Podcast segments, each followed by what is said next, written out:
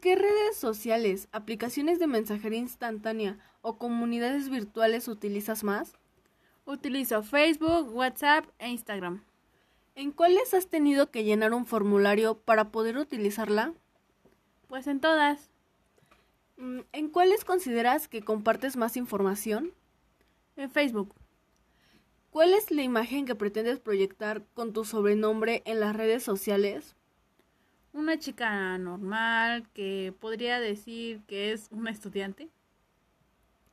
Y Juancho, el personaje de esta situación en contexto se encuentra en una situación de vulnerabilidad. Sí, ¿Y por qué?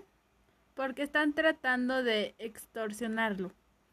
Muy bien. ¿Y alguna vez te has sentido como él al utilizar este tipo de medios? Sí, ¿Por qué? porque mucha gente desconocida trata de hablar conmigo sin siquiera conocerla. Muchas gracias.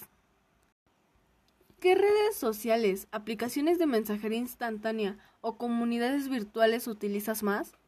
Utilizo Facebook, WhatsApp e Instagram. ¿En cuáles has tenido que llenar un formulario para poder utilizarla? Pues en todas.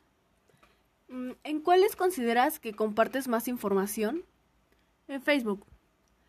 ¿Cuál es la imagen que pretendes proyectar con tu sobrenombre en las redes sociales? Una chica normal que podría decir que es una estudiante. Y Juancho, el personaje de esta situación en contexto se encuentra en una situación de vulnerabilidad. Sí, ¿Y por qué?